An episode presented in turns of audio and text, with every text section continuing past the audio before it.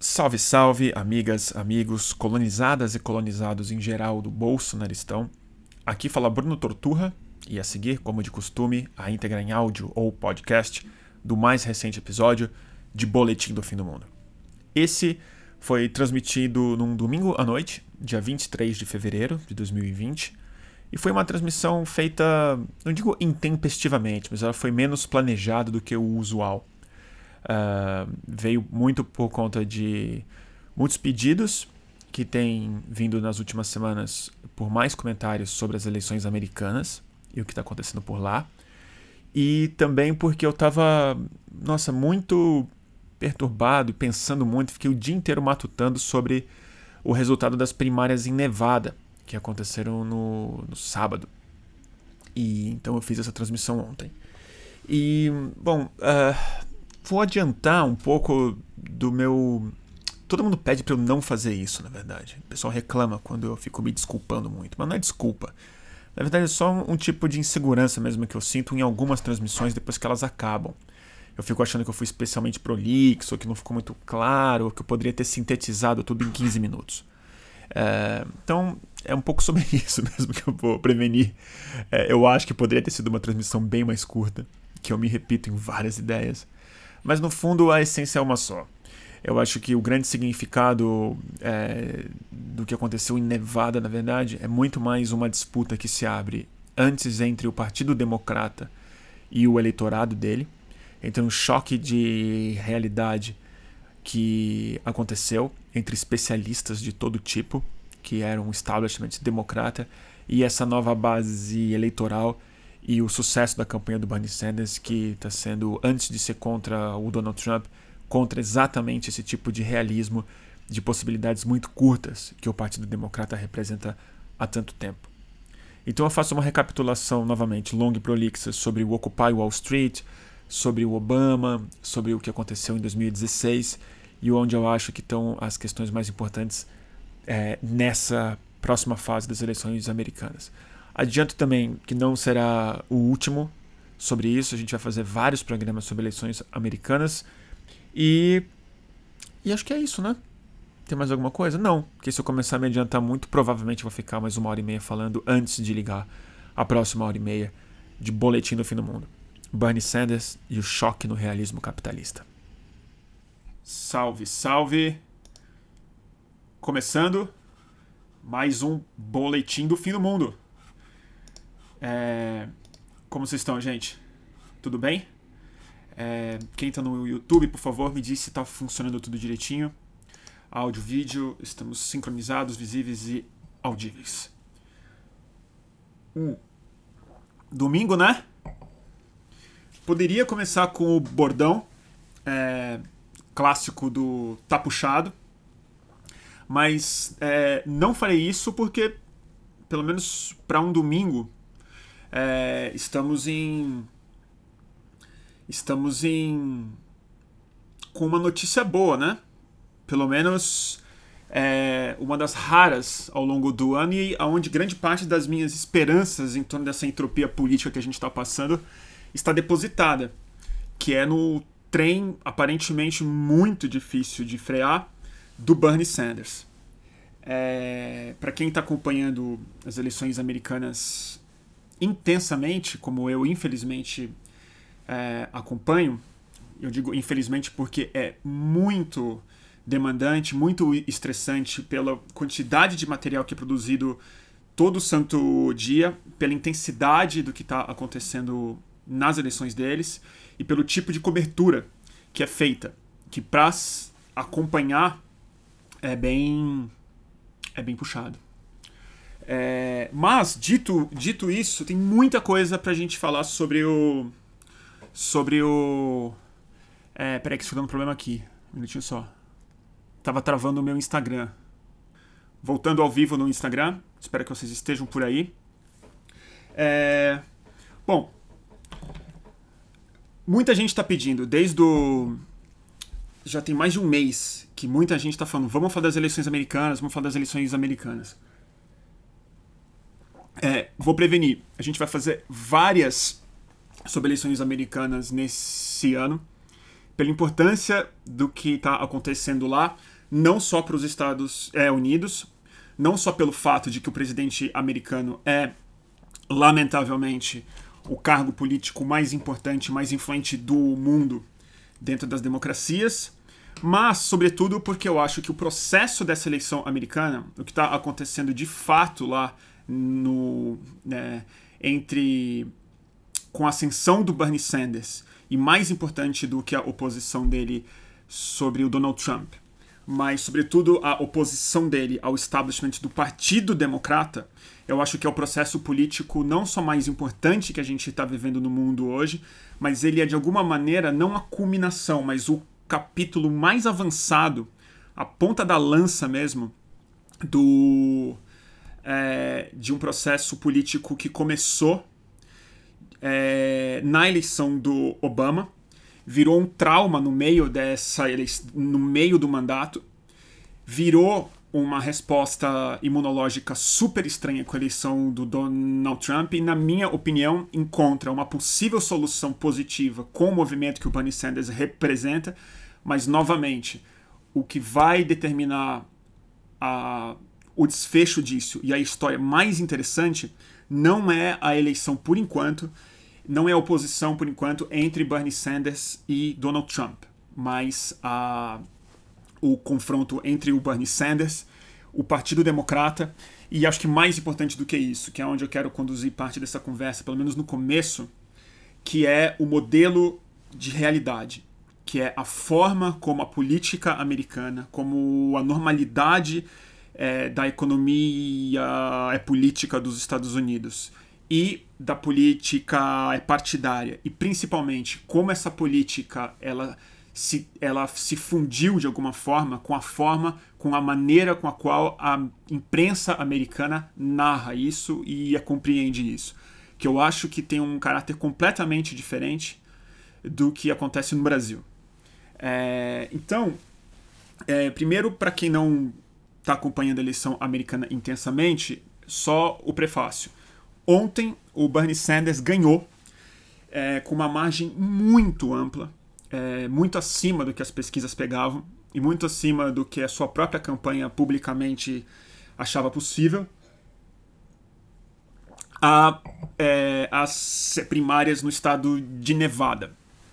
E essa primária é especialmente importante porque é, depois de Iowa e de New Hampshire, que foram as primeiras duas, esse foi um estado que é mais populoso, mas mais importante do que isso, ele é um pouco mais representativo da é, Supergago, da diversidade étnica dos Estados é, Unidos. Iowa e New Hampshire são especialmente brancos, muito ligados a uma cultura rural, e não havia ainda um teste para o, o Bernie Sanders num, num estado com economia e etnias muito mais dinâmicas e diversas. E é, mais importante do que isso, há em Nevada um ponto que não havia entrado ainda na, na, nas eleições americanas, que é a posição dos sindicatos em relação ao Bernie Sanders e a diferença entre a liderança dos sindicatos e os membros dos é, sindicatos. Depois a gente fala disso. Mas o fato é que ontem o Bernie Sanders conseguiu mais de 46% dos votos. Acabei de ver um dado que alguém colocou aqui já tem 70% das urnas apuradas e ele já está com 47% dos votos, mais de 47%. É, muita gente achava que já seria um excelente resultado se ele tivesse em torno dos 30%. Mas aí é o seguinte: é, mais importante do que o resultado em si, e foi isso que eu fiquei fritando a cabeça on, é, ontem enquanto eu assistia a repercussão, foi a forma como a imprensa dita, entre grandes aspas, de esquerda dos Estados Unidos recebeu os resultados.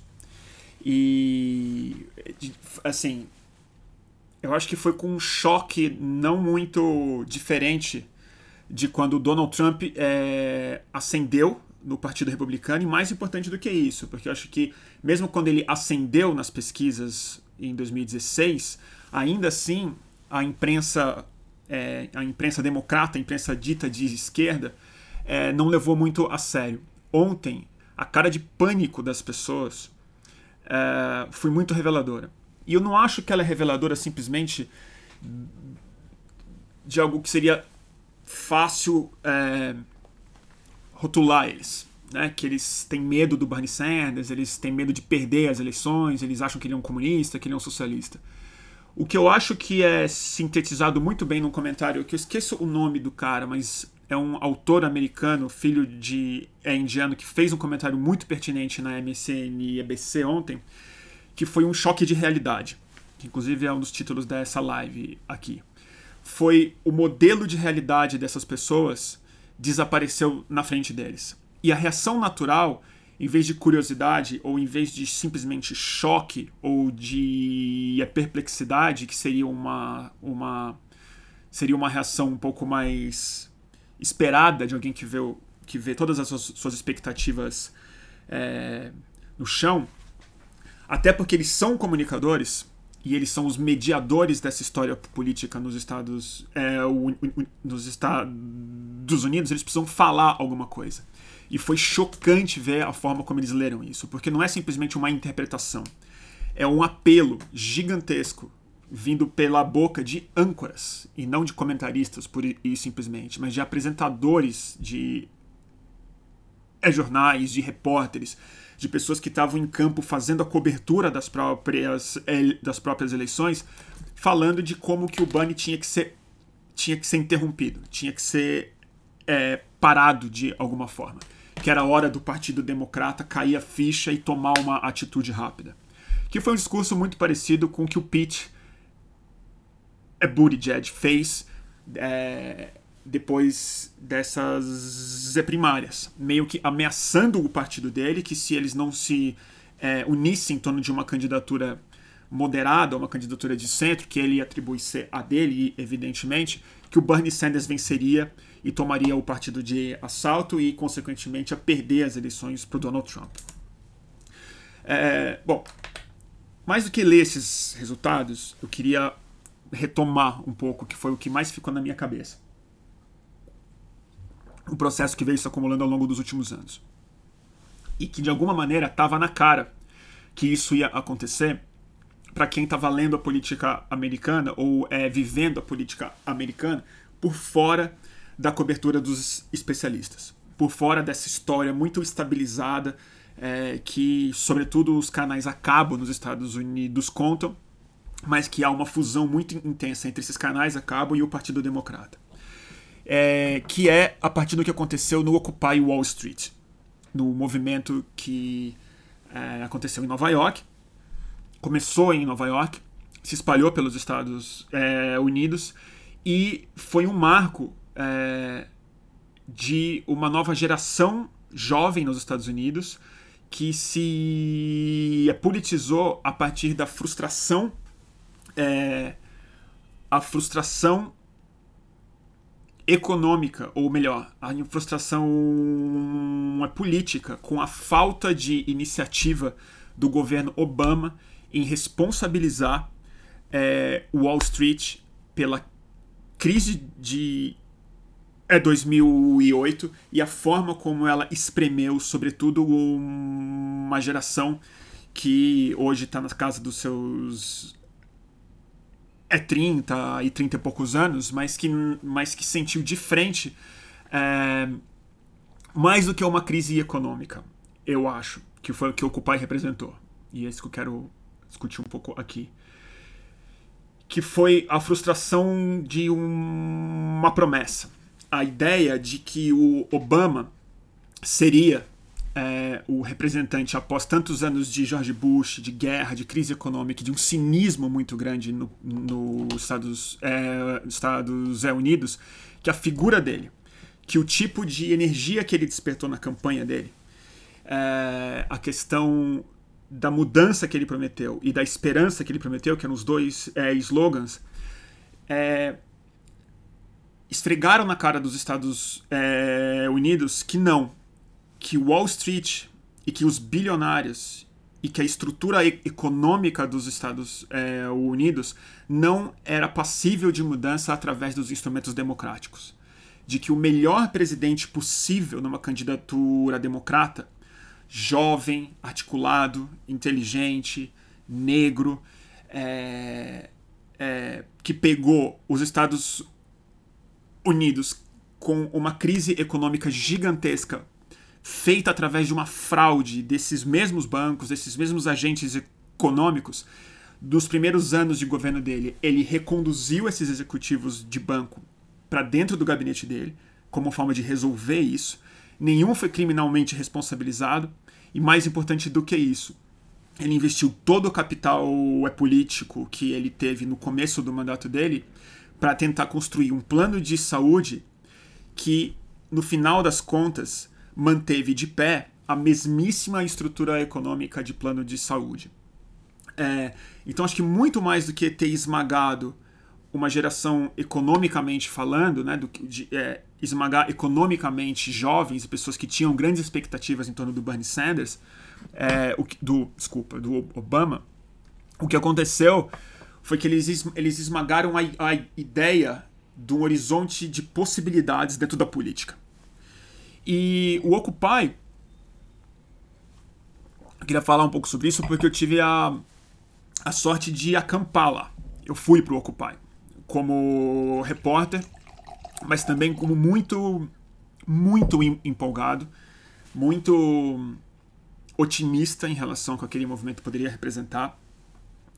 Era o primeiro ano que eu estava fazendo experimento com transmissão ao vivo. Eu ainda trabalhava para a revista Trip, mas já estava fazendo streaming. Então eu fiz as duas coisas lá. Fiz transmissões, fiz é, transmissões ao vivo de forma independente e escrevi uma reportagem.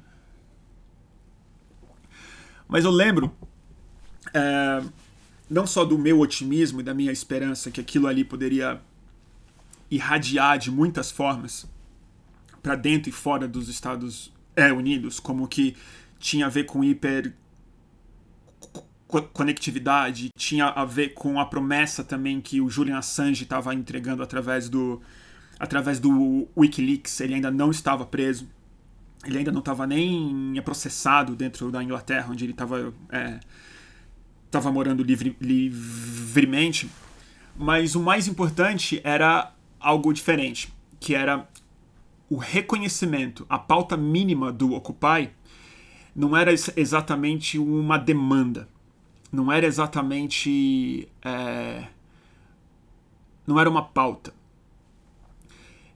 Era um reconhecimento de uma geração que achou uma forma de explicar que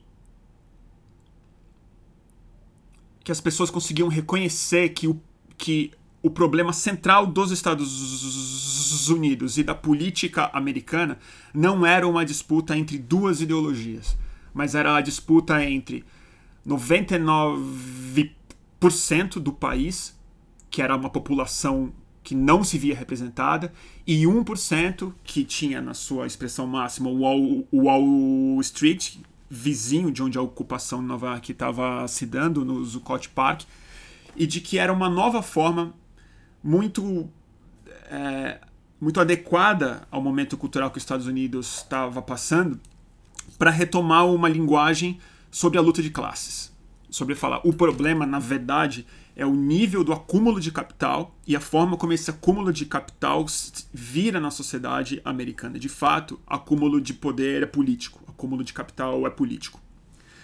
Uh,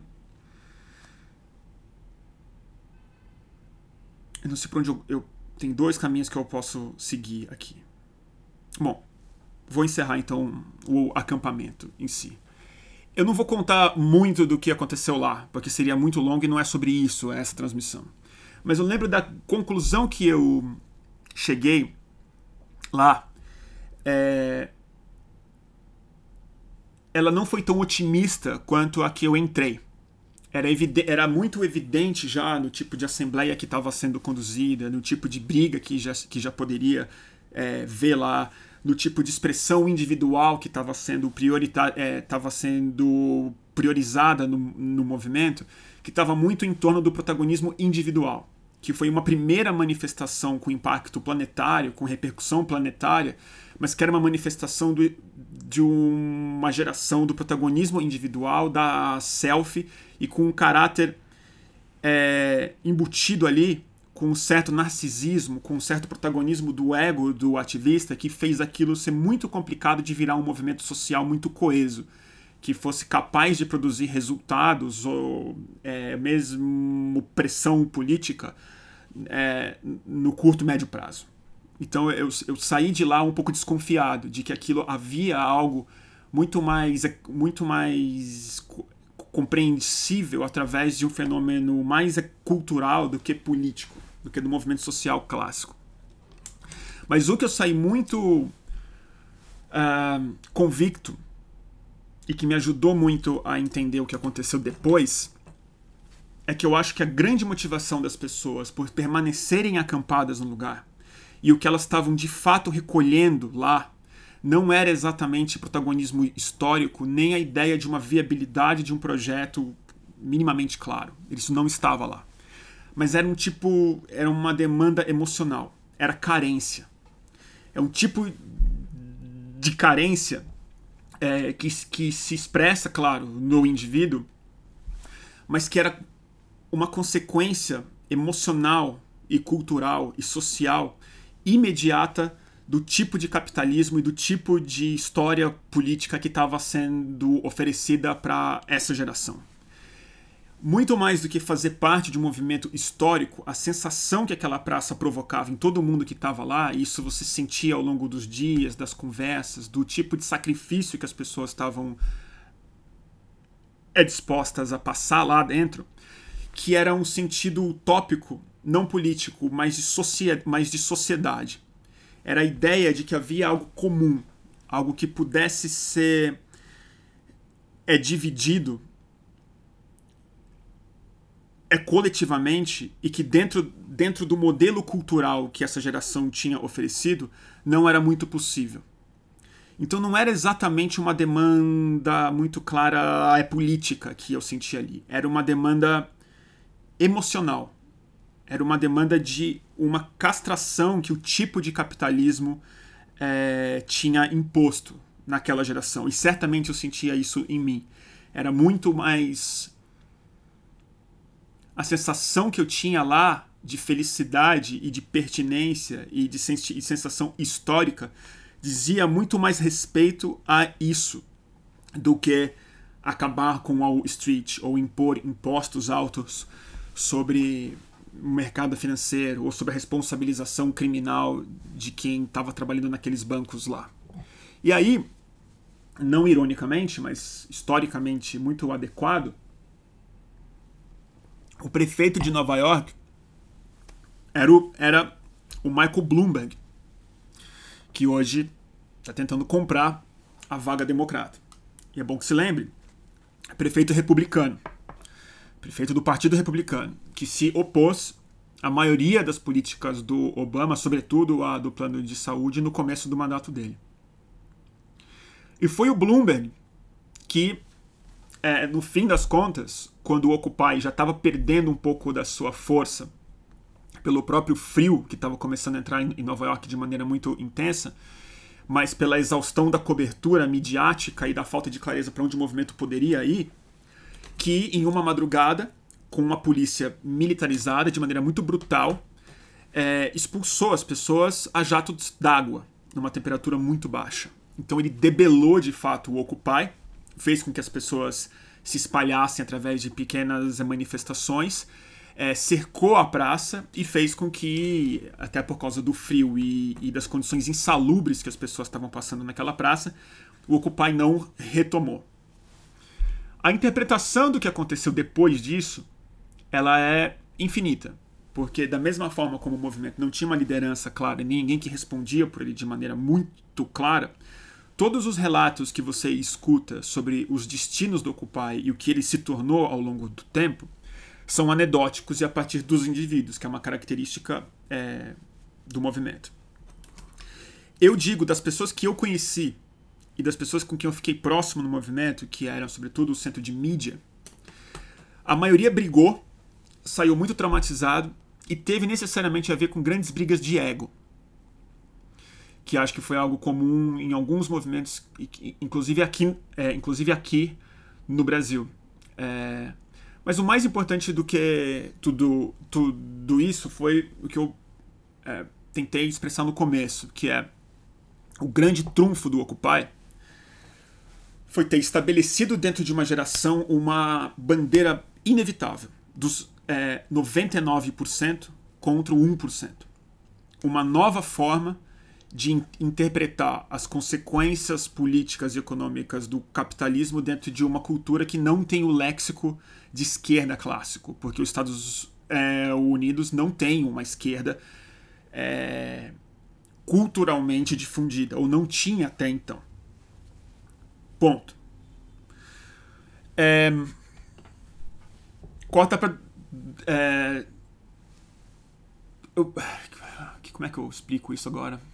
Tô me enrolando, né? Deixa eu só pegar que eu tomei um pouco de nota aqui. Eu queria pegar o Occupy. É, porque eu acho que o que. Porque o grande, o grande assunto que eu tô a fim de discutir hoje, na verdade, é a quebra do modelo de realidade, né?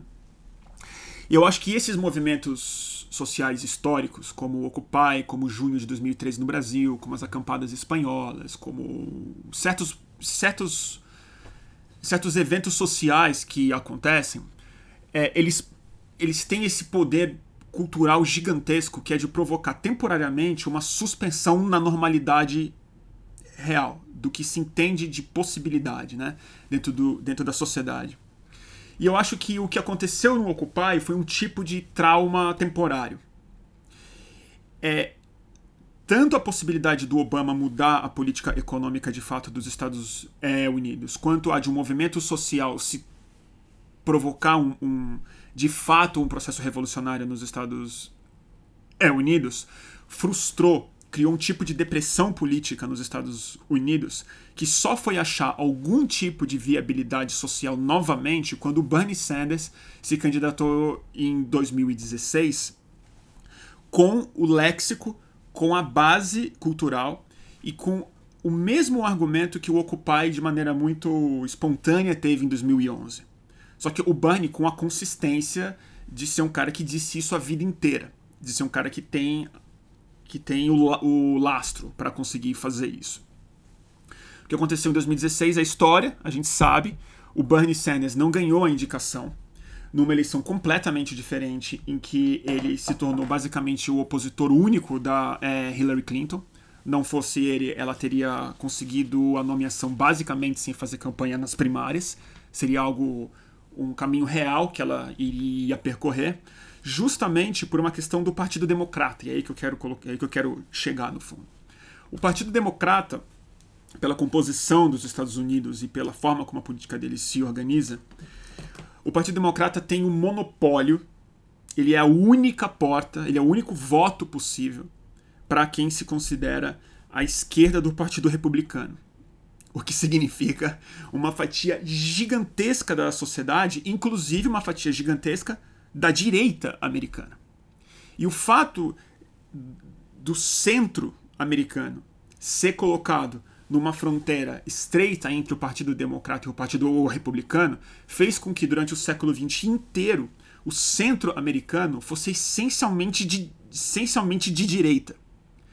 Só que para o léxico político dos Estados é, Unidos, para a imprensa americana e para a forma como a sociedade coletivamente entende o espectro ideológico dos Estados Unidos, o Partido Democrata é esquerda.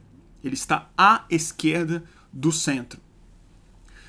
Por conta disso, o conforto do Partido Democrata dentro da sociedade e é, da forma como ele financia uma campanha, da forma como ele se relaciona com a imprensa, como ele corre as campanhas, e mais importante do que isso, como ele conta com um voto extremamente estabilizado dentro de uma juventude progressista, dentro de pessoas que entendem que o Partido Republicano é um partido extremista, entre pessoas que não são anticientíficas, entre pessoas que não são teocráticas, entre pessoas que não são racistas.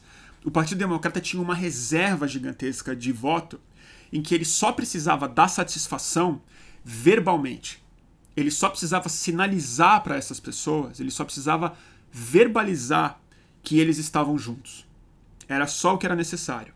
Era falar que você estava do lado dos negros, que você estava do lado dos gays, e de que você é, era culturalmente progressista. Mas o Partido Democrata, durante muitos anos, e o Obama é a prova mais bem acabada disso, ele nunca precisou, nunca precisou oferecer de fato algo real na estrutura econômica da sociedade americana para que aquele sentimento de esmagado que as pessoas sentiam no Occupy, para que aquele sentimento de isolamento social e econômico para que aquela sensação de falta de comunidade que estava implícita na depressão tentando se resolver no Occupy achasse vazão. Então, durante os anos Obama, que é, é, o problema que eu acho que houve, e eu acho que o Bernie Sanders, no fundo, ele é um anti-Obama, e isso não está sendo discutido muito, por isso que eu acho que a grande disputa que a gente tem que discutir antes de mais nada é interna do Partido Democrata, que é o seguinte, o Obama, com todas as virtudes que ele tem e que cada vez menos eu as, eu as é, vejo, ele é o melhor presidente possível desse dessa proposta democrata de um progressismo de assimilação, mas não de transformação. É um progressismo que oferece a democratização étnica, sexual, de sexualidade, é, não a democratização real, mas a democratização de acesso a uma assimilação de um modelo econômico e social que não é mutável, que é o tal do realismo capitalista, que é uma estrutura que ela não está em disputa. Ela é ela, ela é simplesmente como o mundo é, que são os espaços de poder, que é a forma como os candidatos chegam é, chegam lá, a forma como o CEO se organiza, a forma como as empresas se organizam, a forma como o dinheiro é acumulado, o regime de impostos e, mais importante do que isso, o ritmo profundamente lento, gradual e é, regido pela mão das mesmas elites de como a mudança na sociedade pode ser ou não oferecida. Né? é, o Partido Democrata sempre, sempre teve esse espaço de maneira muito, muito confortável. E o que o Obama ofereceu, que simbolicamente não foi pouca coisa, culturalmente não foi pouca coisa, ele demonstrou para uma geração, é, seja de maneira consciente ou simplesmente através de frustração, através de revolta, que o horizonte de transformação do Partido Democrata não era muito mais largo do que o horizonte de transformação que o Partido Republicano oferecia.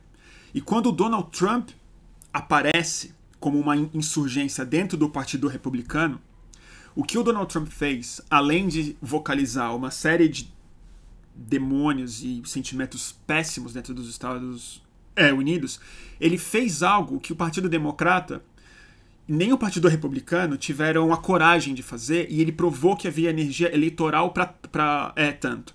O que o Donald Trump fez, que eu acho que é a virtude entre grandes aspas dele, que o Bernie Sanders está reproduzindo agora em 2020, foi ele fala: eu vou ampliar na promessa, eu vou ampliar o horizonte de transformação possível de uma sociedade através do voto. Eu vou te propor um país bastante diferente do que você tem hoje através de um movimento de insurgência que eu faço entre eu, Donald Trump, e o eleitor. Eu vou levantar uma base, porque no fundo vocês sabem que esses antigos é, mediadores da política do partido que ele estava, que era o republicano no caso, não são capazes de oferecer. Eles também não te representam. Eles estão funcionando muito mais com, como um filtro entre o eleitor e o que o eleitor de fato quer como os representantes de viabilização do que os eleitores querem na realidade. É, eu acho que isso foi central para o Donald Trump ganhar de fato. E não simplesmente fake news, que foi super importante, racismo, que foi super importante, uma reação cultural ao, ao fato de que Obama era negro de fato e que os Estados Unidos estavam mudando demograficamente, isso tinha que ser freado de alguma forma. Mas eu acho que o espírito que o, que o Donald Trump ofereceu para um público muito reacionário americano, que é real, foi uma energia de alguma forma emocionalmente similar à que o Occupy oferecia para as pessoas, que é você não está sozinho. Você não está outorgando a sua participação política através de um voto pura e simplesmente. Você não está simplesmente fazendo uma escolha entre os profissionais da política e da gestão pública. Você está fazendo parte de um, de um dedo no meio para essas pessoas. Você está, de alguma forma, ganhando o poder junto com o seu representante. Você está quebrando uma estrutura que, no fundo, estava lá mais para segurar as possibilidades do que de fato abrir a porta para a viabilidade delas. E o Partido Democrata fez essa renúncia enquanto Donald Trump ascendia. O Partido Democrata e muita gente que teria votado no Bernie Sanders em 2016 entendeu através do realismo capitalista, através daquele modelo de realidade sólido e estabilizado, muito claro, que apesar do Bernie Sanders propor coisas mais interessantes ou oferecer um horizonte mais amplo de transformação, de que precisaria de uma coisa mais segura para ganhar do Donald Trump. E essa segurança chamava Hillary Clinton, que era a encarnação do realismo capitalista. É a encarnação do modelo de realidade político e midiático que é, impera até hoje, pelo menos dentro do Partido Democrata. E o Bernie Sanders não ganha aquela indicação. Em grande parte porque o Partido Democrata se preservou também e fez uma série de manipulação e impediu com que ele tivesse acesso à imprensa, a recurso, é, suspeitas de fraude, inclusive em, inclusive em várias primárias, mas o fato é a Hillary Clinton virou a candidata e o Donald Trump ganhou. A vitória do, do Donald Trump, que ainda é. Eu ainda acho que ele tem plenas condições de ganhar essa eleição e de ser, re, reeleito, ela não estava no script do Partido Democrata até a última hora da eleição. Eles entraram todo o establishment, New York Times, CNN, todas as pessoas, todos os eleitores, assim, era uma barbada, não tinha como não ganhar. E a coisa mais importante que aconteceu naquela eleição não foi exatamente a vitória do Donald Trump. Foi o fato de que o modelo de análise, o modelo de pesquisa a forma como os grandes especialistas em eleições americanas, que eu vou repetir, é uma ciência, assim, existe um material, uma profusão, cada estado é um estado, cada estado tem um processo, cada forma de pesquisa tem um método e tal. Tudo isso falhou no reconhecimento de uma nova realidade política que, na hora das urnas serem apuradas, os números eram diferentes. E não só os números eram diferentes, a forma como o eleitor leu aquela eleição era completamente diferente, não simplesmente porque o eleitor estava numa realidade paralela, mas porque o eleitor estava se comunicando de uma outra forma.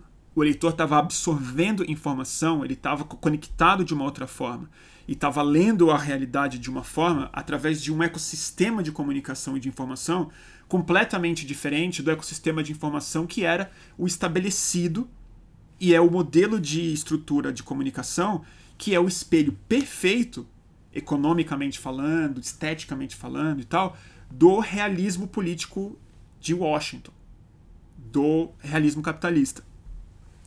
Perderam a eleição. O que está acontecendo agora, e aí eu fiz esse grande. É, esse grande prolixo prefácio, e que a vitória de Nevada ontem para mim foi tipo um capítulo histórico mesmo e pelo, pelo tamanho da vitória é que a ficha tá caindo pela segunda vez. O Donald Trump foi um banho de realidade para o Partido Democrata dentro da demografia e das expectativas dos Estados é, Unidos. Mas o Partido Democrata teve agora o meteoro que bateu neles é maior do que o do Donald Trump, de alguma forma. Pelo seguinte motivo: o Partido Democrata é uma ultraestrutura política e econômica. Eles circulam muito dinheiro e um poder gigantesco, mesmo com eles fora da Casa Branca. eles não dependem de ganhar uma eleição majoritária para serem uma máquina financeira, profissional, política e muito poderosa, é, independentemente do cargo que eles têm na Casa Branca. Eles são a maior estrutura monopolista de um campo político, como eu falei, gigantesco, que é tudo o que está à esquerda do Partido Republicano, que não é pouca coisa. O meteoro que bateu, que eu insisto, é mais grave do que o Donald Trump, é que o meteoro bateu dentro do partido. E para o realismo do Partido Democrata, para essas pessoas que vivem esse mundo, que é completamente mais sólido do que para o eleitor, ele é muito mais presente, ele é muito mais auto autoconferido como realidade, é uma realidade que vai se autoconfirmando há décadas nessa mistura de imprensa democrata, com partido democrata, com cargo, com think tanks, com analistas, com, com enfim, vocês entendem o que eu estou falando, com establishment. Né? O que acontece é, é uma coisa: se o Donald Trump ganha uma eleição, ele se mantém com o Partido Democrata. Se o Bernie Sanders ganha a indicação, eles começam a perder o partido. Que para os indivíduos do partido, que para as pessoas poderosas do partido, é a coisa que não pode se perder. Porque a presidência, eles podem, eles ganham outras. E os cargos no Senado e tal, isso vai estar tá lá. Os grandes doadores, os bilhões, as prefeituras, os governos.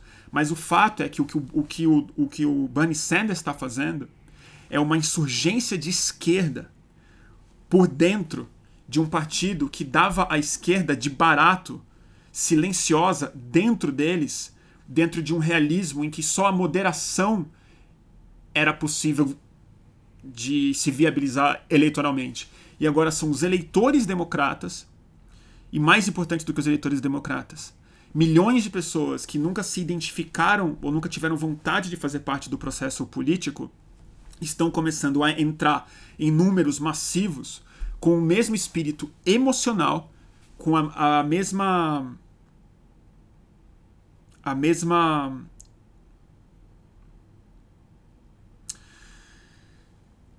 como é que eu, como é que eu digo, como é que eu me expresso isso? Com a mesma inspiração, com a mesma motivação que estava embutida no movimento do Occupy e eu acho que em grande medida no movimento que levou o Donald Trump à presidência, que é um sentimento de é um sentimento de companhia, é um sentimento de comunidade, é um sentimento de coletividade que o capitalismo destruiu culturalmente falando.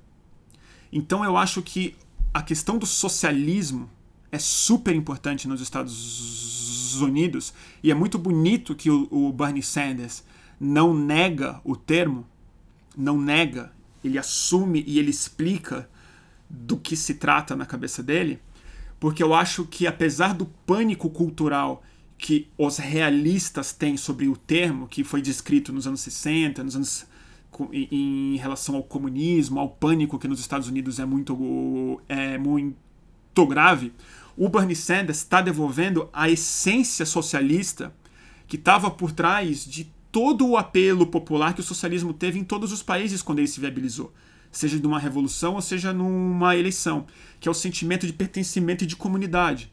É o sentimento de que as pessoas não estão sozinhas, de que elas fazem, elas fazem parte de uma sociedade e elas não são elementos econômicos, pura e simplesmente. Elas não se definem como classe média mais. Elas não se definem como detentoras de uma determinada renda. Elas se definem como pessoas que merecem os direitos que ele está falando que elas merecem sem a mediação da grana. Por exemplo, quando ele fala que as pessoas têm direito à saúde, Medicare for All, e à educação de graça, todos os críticos dele caem matando, perguntando quanto isso vai custar. Mas o que eu acho que a grande sabedoria do que ele está fazendo é, através de uma demanda real que as pessoas têm, ele faz um argumento não econômico, mas um argumento é moral. Ele faz o argumento de que, na verdade, saúde e educação não deveriam ser fontes de lucro. Eles não falam que não deveria ser um gasto, pura e simplesmente. Ele fala que não deveria ser fonte de lucro do tal 1% que as pessoas já reconhecem como o problema.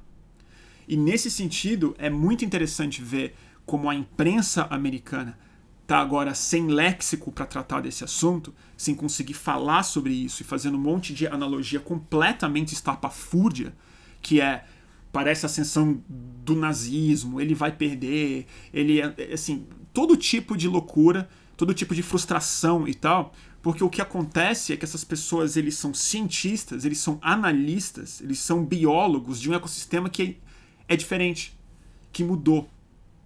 Eles não conseguem mais ler aonde a realidade política americana está se dando na base, que não se trata de uma base simplesmente étnica, não se trata de pauta.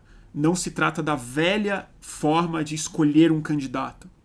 Se trata de demandas emocionais, sociais, que têm a ver com uma sensação de participação, de pertencimento, de protagonismo histórico, que o realismo capitalista, que o realismo democrata, intencionalmente arrancou das pessoas ao longo dos últimos anos como forma de manter o seu monopólio em Washington e na imprensa, e nos financiamentos, e na forma de gerir e de narrar a sociedade. E é isso que o Bernie está oferecendo, é isso que é a grande beleza do movimento dele. E então, eu acho que tem uma tem uma coisa meio psicodélica na revolução do Bernie Sanders. Tem uma coisa meio ayahuasca mesmo, assim. Que é tipo o que esses números estão começando a representar e a força irrefreável dele que não se traduz em não, que, ela, que ela não se explica por uma estratégia de fake news, ela não se explica por financiamento, ela não se explica por ressentimento, ela não se explica por é, um por um, um por um é carisma, por exemplo, uma das coisas mais interessantes que eu acho da campanha do Bernie Sanders apesar de eu simpatizar muito com ele pessoalmente falando, de eu achar ele carismático, ele não é carismático para todo mundo. Ele é de fato um super idoso que grita mesmo, ele fala de uma forma é, que não é agradável a todo mundo. Ou seja, ele não é o Obama. Não é. Ele não é sedutor. Ele anda curvado. Ele não tem o body language de um, de um presidente americano. Uh, ele é, novamente, ele é muito velho. Ele não se desculpa. Ele não tem grandes amigos, ele não sorri muito quando ele discute alguma coisa. Você vê que o que ele está falando ali é aquela consistência firme. Mas o que ele está oferecendo é uma coisa completamente diferente. É, e é isso que as pessoas não conseguem entender. O que eu falo que ele é uma figura psicodélica é que ele é. Como é que eu explico isso? Ele é simplesmente um elemento que obriga todo o senso comum, todo o modelo de realidade de um sistema coletivo a entrar em pane e ser obrigado a ver que a realidade política e econômica é muito mais arbitrária do que a sobriedade lhe faz parecer ser. Ele é um elemento que entra no negócio e fala assim: peraí, o mundo é diferente do que eu imaginava e logo ele pode ser muito diferente. O fato de você entender que a realidade não era tão estável quanto ela prometia ser, dentro das expectativas e da ciência política democrata, representa de fato então que o mundo pode ser diferente, de que os democratas não têm o monopólio das possibilidades políticas de um campo da sociedade inteiro que se vê novamente à esquerda do Partido Republicano que eu insisto, nas pautas é majoritário. É, é majoritário.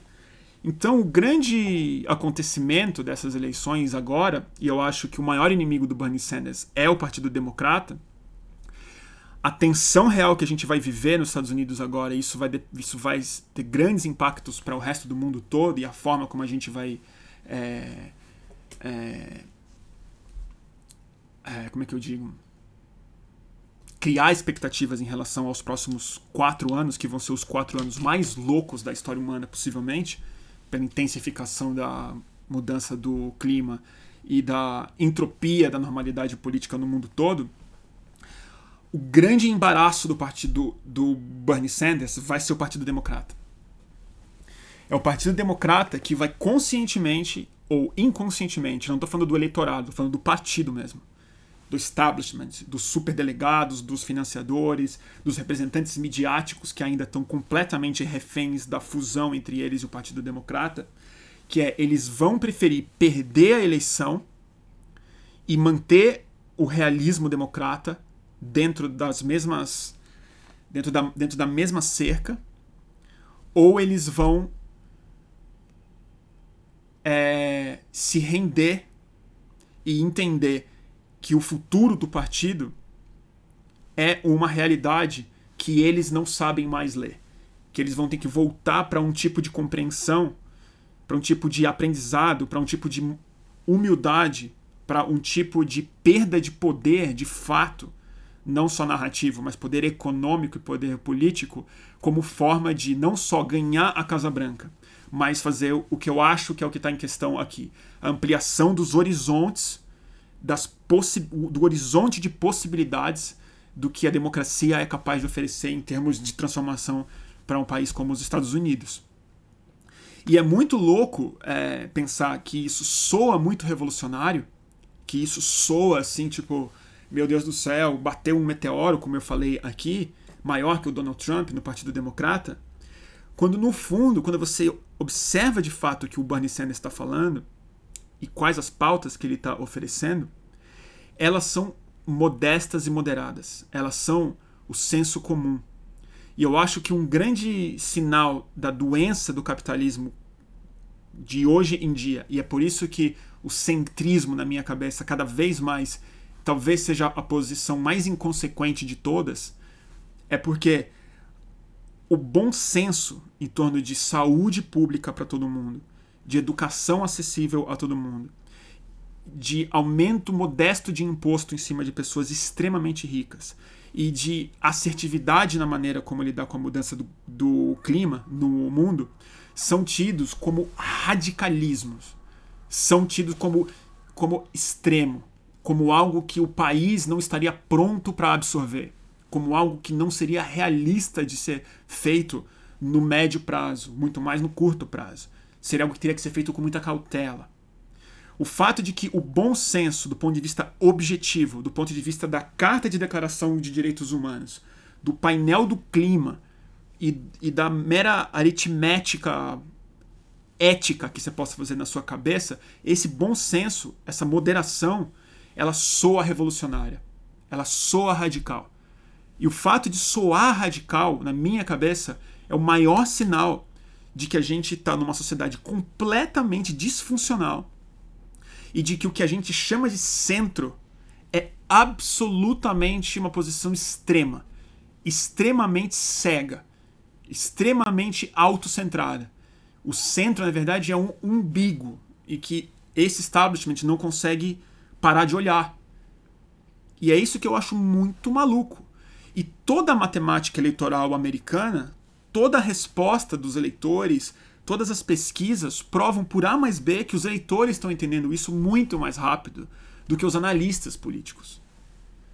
E então é, eu acho que a grande a grande eleição que a gente vai assistir não é exatamente as primárias americanas. É o caminho interno do Partido Democrata e a forma como eles vão organizar as, a, a convenção é democrata para ver se eles vão conseguir, no final das contas, entregar a indicação para o Bernie Sanders, que eu acho que certamente vai chegar no final com o maior número de votos de delegados, mas talvez não a maioria absoluta, dada a fragmentação do campo de tanto de candidato que tem, o que daria, em tese, o direito do Partido Democrata indicar um outro candidato com menos voto, com menos representação eleitoral nas primárias. Então isso é. Eu, o que eu espero é que essa, esse meteoro que bateu ontem, que ainda está sendo absorvido pelo establishment e a democrata, que isso consiga virar um mínimo de racionalidade e de que o bom senso é, ache alguma brecha dentro desse realismo dos caras. Por isso que eu torço para que o Bernie Sanders seja muito mais um psicodélico, que no final de uma, de uma viagem a pessoa consegue talvez mudar um pouco de opinião ou relativizar o que ela entendia como normalidade, ou, é, ou a coisa vai ficar muito feia. Ou eu acho que o Partido Democrata pode fazer de fato a opção de negar a indicação do Bernie Sanders para indicar um democrata centrista. E aí eles perderiam a eleição com certeza. Fez algum sentido?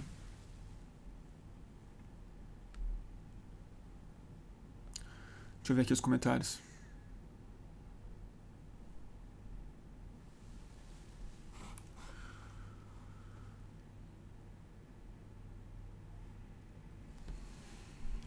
Tô um pouco confuso. Deixa eu ler aqui os comentários de vocês.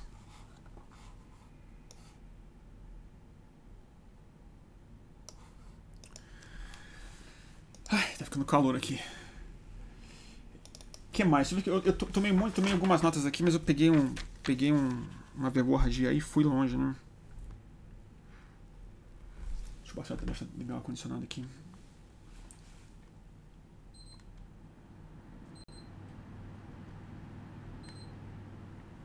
Tá calor. Ah, Elizabeth Warren, vocês estão perguntando. Deixa eu, eu tava até tendo essa conversa hoje.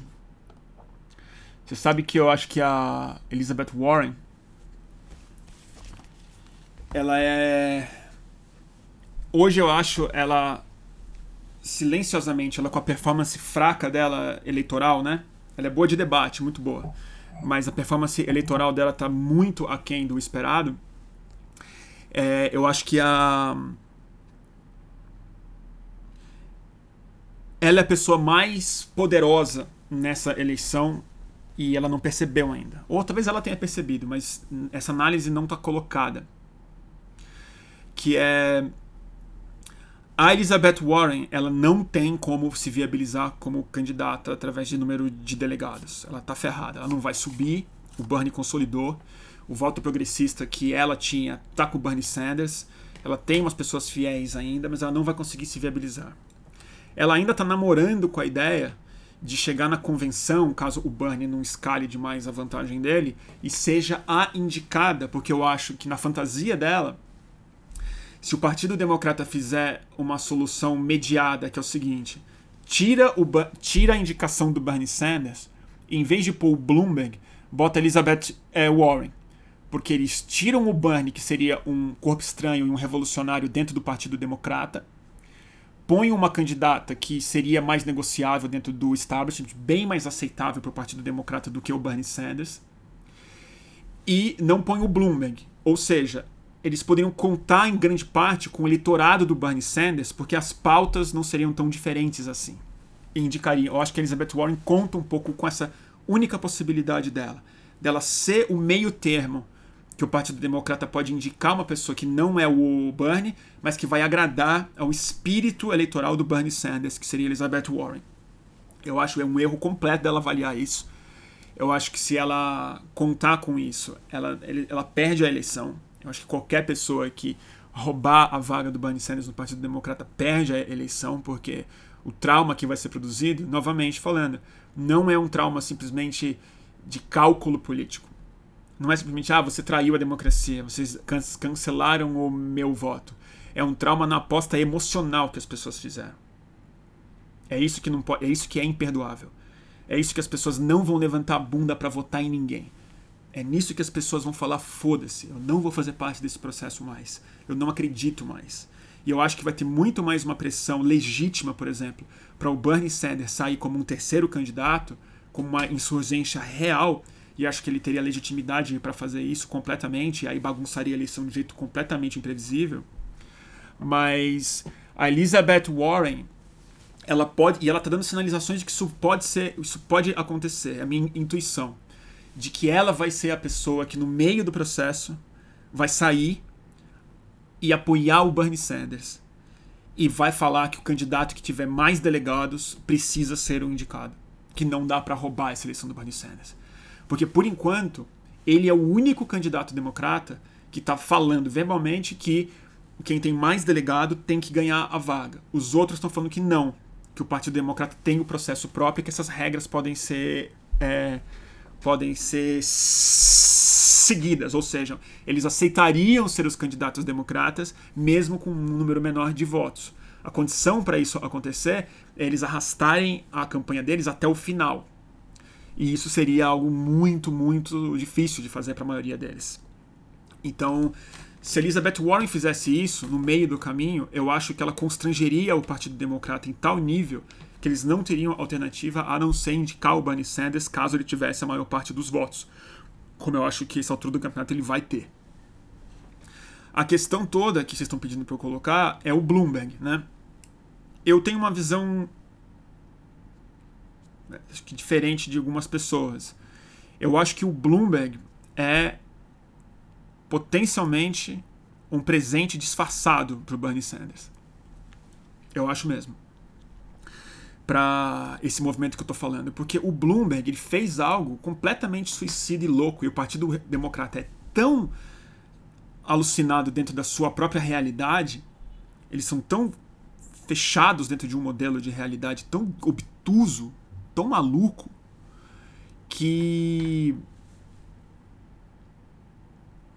é, eles, eles não acham extremo o fato de um bilionário republicano gastar 400 milhões de dólares do próprio dinheiro para tentar fazer um atalho para conquistar a vaga democrata de um movimento social real, entendeu? E produzir um e produzir um é contraste completamente exuberante entre o que o Bernie Sanders representa e o que é, o establishment representa. Porque o que acontece? Enquanto o Bernie estava disputando só com candidatos democratas convencionais, eles faria o argumento, como ele tem feito, muito real, mas ainda assim um argumento indireto, de que esses candidatos são financiados por bilionários. Logo, ele está na mão dos bilionários. Quando o bilionário aparece, ele vira o tio Patinhas, ele vira o Gargamel, ele vira o, o, o vilão ali, na presença. E a loucura do Bloomberg, o narcisismo do Bloomberg, é tão grande, eles estão tão embebidos nesse, nesse realismo, nessa normalidade, que eles não conseguem entender por que, que as pessoas acham um absurdo, de tão loucos que esses caras estão, que o Bloomberg fez o erro que nenhum bilionário deveria fazer, que é sair de trás da cortina. O grande truque do manipulador de uma eleição, do financiador de uma eleição, é ele não aparecer. Ele compra o partido em reuniões fechadas. E os candidatos se expõem. O, o, os beneficiários do financiamento vêm a público e podem esfregar na sociedade as suas biografias, que eles lutaram nas guerras, que eles vieram de baixo, que eles estudaram em tal lugar, que eles organizavam a sociedade assim, que ele é prefeito de tal lugar, que ele é senador de tal. O Bloomberg vem a público falando: eu fiz 60 bilhões de dólares, eu pago minha própria campanha, eu não preciso do seu dinheiro, eu sou esse cara mesmo. E o que acontece? O Bernie Sanders ganha a fronteira ideal para ele demonstrar no debate, assim como Elizabeth Warren fez de maneira mais brilhante do que o próprio Bernie Sanders, tudo o que está errado no establishment democrata, que é é por causa de gente como o Bloomberg e como todos os outros bilionários que ele fisicamente representa lá, que o Partido Democrata tem um horizonte tão estreito de mudança da sociedade. Que o horizonte de possibilidades é mínimo. E é aí que eles ganham, e é aí que o Bernie Sanders ganha mais capital. E ele vai provocar um outro efeito, o Bloomberg também. Que é, o Bloomberg não vai tirar voto do Bernie. O Bloomberg vai tirar voto de todos os outros candidatos. Ele tira voto do Biden, ele tira voto do Buttigieg, ele tira voto da Amy Klobuchar, ele tira voto do, da Elizabeth Warren. Talvez um pouquinho do Bernie Sanders de gente desavisada. Mas o fato é que na Super Tuesday ele vai fragmentar ainda mais o campo, ele vai arrancar ainda mais energia possível de ter um segundo colocado claro nessa campanha. E se por acaso o Bloomberg, através da massificação de investimento de campanha, conseguir virar o segundo candidato, é aí que o Bernie Sanders consolida mesmo uma, uma legitimidade social que vai ser impossível do Partido Democrata arrancar numa, numa convenção e entregar na mão de um bilionário republicano que, entre outras coisas, foi os caras que tacou mangueira d'água no Occupy Wall Street. Então, assim, é o suicídio democrata mesmo, se eles conseguirem fazer isso. É a minha sensação. Eu vou encerrar aqui no Instagram e eu volto aqui a um segundo, tá dando uma hora aqui. Vocês fiquem aí, eu já, eu já volto. Um segundo só, gente, aqui no YouTube.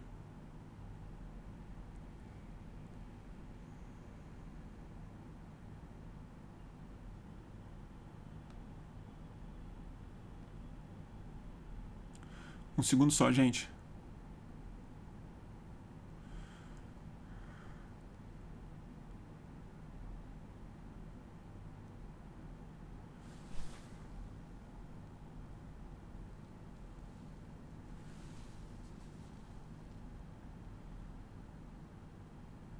Peraí que tô, tô tentando entrar aqui. Um minutinho só. Voltando. Salve turma. Deixa eu só abrir aqui o. Fez algum sentido? Falei muita besteira?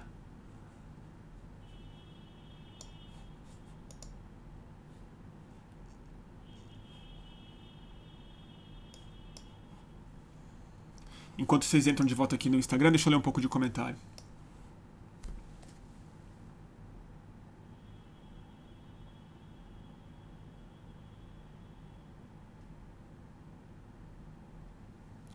Ver aqui. Ah, o Aldo tá aí. E aí, Aldo? Ai, o que, que eu falo agora? Me perdi um pouco. Domingo, né, gente? Carnaval, tô aqui.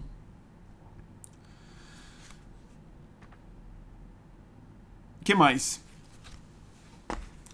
Ó, oh, o Luiz Eduardo Soares tá aí.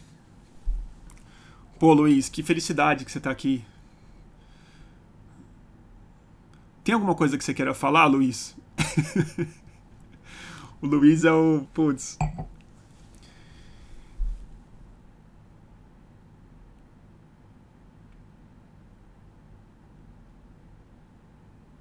O Mr. Potato Games está perguntando aqui: existe chance do Donald Trump se reeleger? Completamente existe. Completamente. Completamente existe. O Bernie Sanders, por exemplo, hoje. Aliás, isso é outra coisa maluca, né? É que eu, não quero ficar falando demais da cobertura é, americana, porque aí fica coisa de nerd, tem que comentar cada comentarista e tal. Mas o fato é que os caras eles estão tão reféns do modelo psicológico deles que eles não reconhecem as próprias pesquisas que eles mesmos produzem. Então, os canais de TV fazem pesquisas que demonstram que o Bernie Sanders é o que mais tem condição de vencer o Donald Trump numa eleição, né?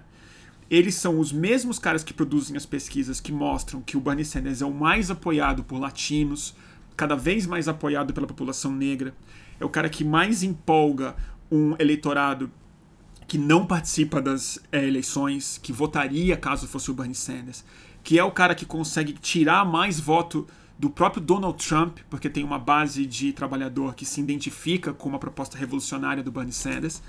E mesmo assim, eles insistem no modelo de que o Bernie Sanders não tem como ganhar do Donald Trump e que a elegibilidade é a questão mais importante da escolha do Partido Democrata. E eu insisto, eu acho que essa elegibilidade que eles estão insistindo, que é na eleição final, é só um, um truque na cabeça deles para dizer quem é o candidato que consegue manter o Partido Democrata estável. Esse é o grande ponto. Agora, se ele vai ganhar do Donald Trump, eu acho que ele ganha do Donald Trump. Eu acho que o Bernie Sanders ganha. Ele tem total condição de ganhar do, do, do Donald Trump por inúmeras razões. Eu acho que quem vai determinar isso vai ser o Partido Democrata. Infelizmente, quem vai escolher se o Bernie Sanders ganha ou não do, do Donald Trump é a forma como o Partido Democrata vai reagir uma vez que o Bernie Sanders ganhar o maior número de delegados. Uma, se eles vão deixar o Bernie Sanders ser. Isso é uma coisa. Mas deixando o Bernie Sanders ser, precisa saber como que o Partido Democrata vai reagir na base dele, na base não, aliás, na cúpula dele como que eles vão negociar espaço, como que eles vão narrar isso na mídia e como que talvez uma série desses caras prefira que o Bernie Sanders não ganhe a eleição como forma de manter o controle do Partido Democrata. Várias pessoas já escreveram sobre isso. Tem, tem operador do Partido Democrata que tweetou ontem, gente famosa, falando que acha mais fácil aguentar mais quatro anos de um incompetente como o Donald Trump do que um socialista como o Bernie Sanders, né? É, repetindo exatamente o mesmo argumento que os liberais alemães, por exemplo, repetiram quando decidiram apoiar o Hitler ou mesmo os liberais brasileiros resolveram apoiar o Bolsonaro. Quer dizer, eles preferem fechar com um proto-fascista, com um racista, com um cara moralmente destruído, do que é, desestabilizar. E aí eu não digo nem o modelo econômico, que é isso que eu acho mais importante da gente discutir. Alguém que está que tá abalando o modelo de realidade. Porque as pessoas têm uma resposta imunológica muito mais forte a hora que a realidade delas é abalada do que a economia. Acho que as pessoas encaram um aumento de imposto sem muito problema, uma recessão sem muito problema. Esses caras, né, os, os, os, os donos do estabelecimento mesmo. Mas o modelo de realidade precisa permanecer estável, porque é nesse modelo de realidade que a pessoa se mantém é, com a sua história pessoal é, sólida de meritocracia, de que ela venceu, de que ela é melhor, de que ela é a mais esperta, de que ela, de que ela é a elite, na verdade, né? E é esse sentimento que eu acho que está em disputa, que é um sentimento elitista, que ele está representado no que se chamava de esquerda nos Estados Unidos e hoje não dá mais para chamar, que é o Partido Democrata, que é um sentimento de elite versus um sentimento de sociedade, que eu acho que é o que representa o tipo de socialismo que o Bernie Sanders divulga na verdade, que é o que importa aqui é a sociedade, não são as histórias individuais. Tanto é que uma das coisas mais importantes que o Bernie Sanders fez, e nesse sentido ele é, já é uma figura histórica, ele transformou uma coisa muito básica nos Estados Unidos. Durante toda a. toda a. todas as campanhas que eu já acompanhei americanas, todos os candidatos, republicanos e democratas, eles sempre falam sobre é, a classe média, em nome da classe média. O que, que é melhor para um middle class, middle class families, middle class families e tal. Porque eles, eles definem a sociedade através da renda e da família. É um núcleo familiar que se define através de uma estratificação de renda. O que o Bernie Sanders faz, ele não chama de middle class, ele não chama de classe média ele chama de working class, ele chama de classe trabalhadora.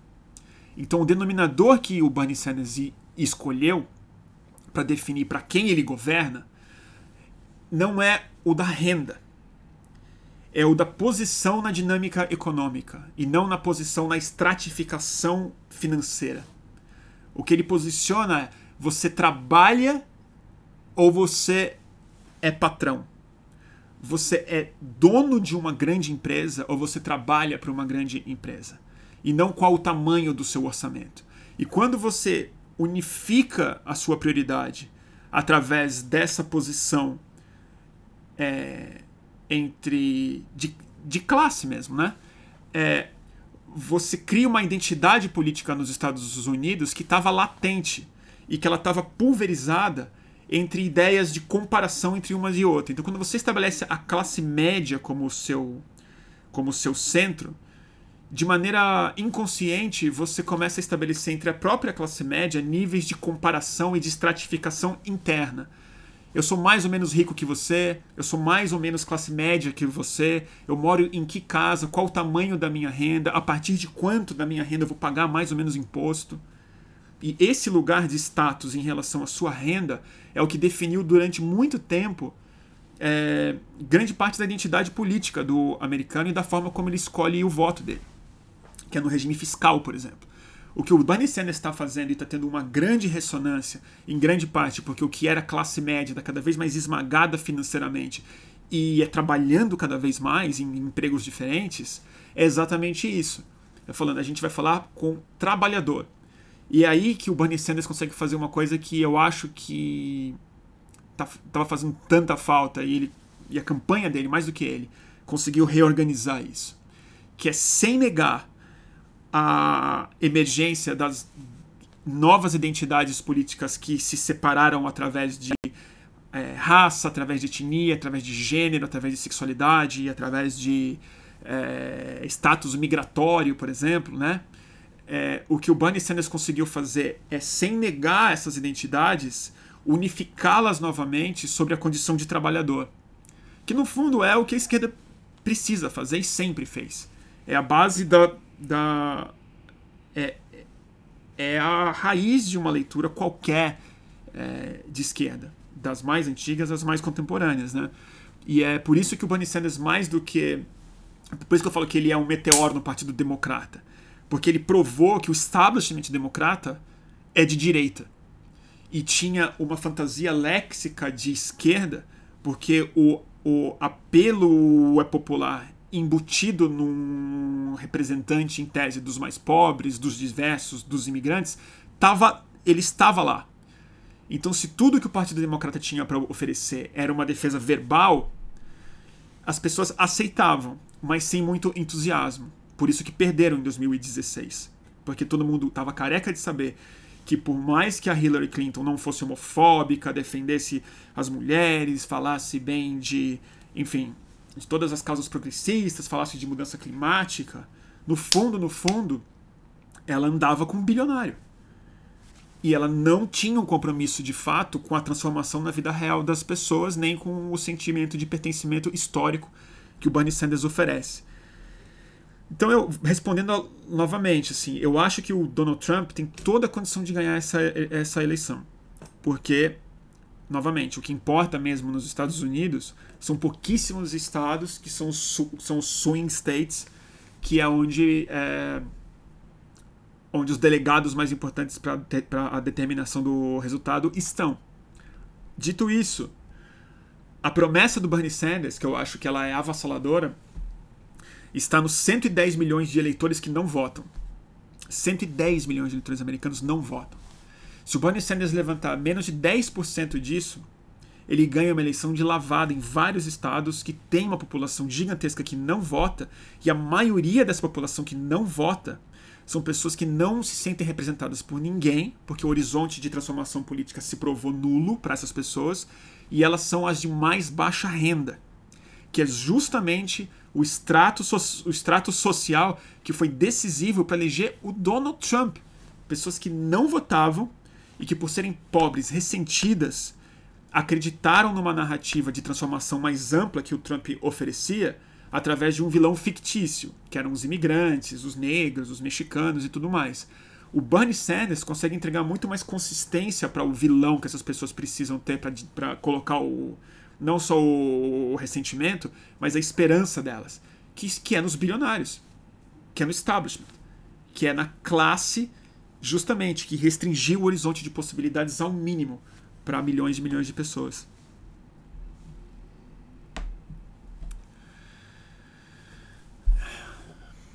O que mais?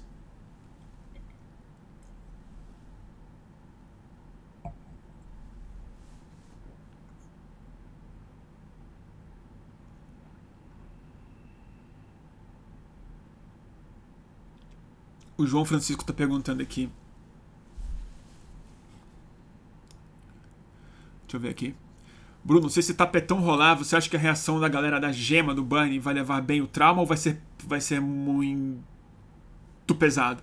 Acho que vai ser muito pesado, João. Eu acho que justificabilissimamente ninguém. É, essa, essa base do Bernie Sanders não vai às urnas. Não vai. Eu acho que o que acontece se o Partido Democrata negar. Eu vou dar o meu palpite aqui. Que é um palpite óbvio, na verdade, mas eu acho. Se o Partido Democrata negar a indicação para o Bernie Sanders, o que eu acho que vai acontecer é. Eles vão perder a eleição para o Donald Trump. E o Bernie Sanders, a Alessandro Ocasio-Cortez e esse, esse exército de pessoas que se organizou nos Estados Unidos inteiro em torno dessa eleição, com esse sentimento de esse sentimento que eu falei preenchido, fundam um terceiro partido. Eles vão fundar um partido trabalhista americano. É isso que eu acho que vai acontecer. E eu acho que isso no, no médio, longo prazo seria muito saudável, mas do ponto de vista de uma derrota eleitoral para o Donald Trump no final do ano seria algo muito trágico, porque os próximos quatro anos eles a gente, se, se a gente não ganhar os próximos quatro anos do ponto de vista da assertividade da transformação é, política americana, a mudança climática não, não vai ser mais freável. Né? E aí sabe lá o que vai acontecer. Sabe lá se vai ter democracia, na verdade. Mas eu acho que eles montam um terceiro partido. E acho que vai ser perfeitamente racional fazer isso.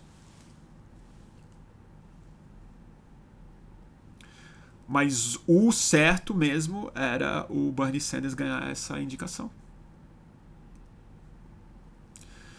Aí tô com Alessandro Ocasio-Cortez, Sanders e quem mais? A Nina Turner. A... Nossa, tem tanta gente. O Bill de Blasio, de Nova York. Acho que tem uma geração gigantesca de democratas na Califórnia que viriam. Todo, o, todo o squad, né? A Ilan Omar e tal. Isso dos figurões. Acho que muitos artistas dariam muito apoio, mas eu acho que o mais importante não é isso. É um movimento de, hoje, já bem mais de um milhão de voluntários e de uma base social americana já organizada. É, e parte do eleitorado que entraria no processo político através das eleições, que nos Estados Unidos a gente esquece, mas tem um processo eleitoral muito forte para cargos em que no Brasil a gente não vota. Como, por exemplo, o procurador dos distritos, o xerife, é, os conselhos, uma série de cargos que eu acho que esse movimento é, tenderia a fazer. O Bernie Sanders também fez uma das coisas incríveis que ele tem mudado na forma como ele expressa a função do cargo dele, caso ele fosse eleito presidente. Ele não, ele nunca se ele nunca se define como o comandante em chefe, como o commander in chief que é sempre essa, essa mística militarista americana que tanto democratas quanto republicanos é, ovacionam, né? Assim, tipo, o exército é a maior honra do presidente, é comandar o exército. Então, a função mais nobre do, do presidente americano, que ele sempre coloca como o topo, né? É o Commander in Chief. O Bernie Sanders fala que a função dele como presidente vai ser o Organizer in Chief, o organizador em chefe. E isso eu acho que é aí a essência da revolução política que ele está prometendo. Porque do ponto de vista programático, é zero revolucionário.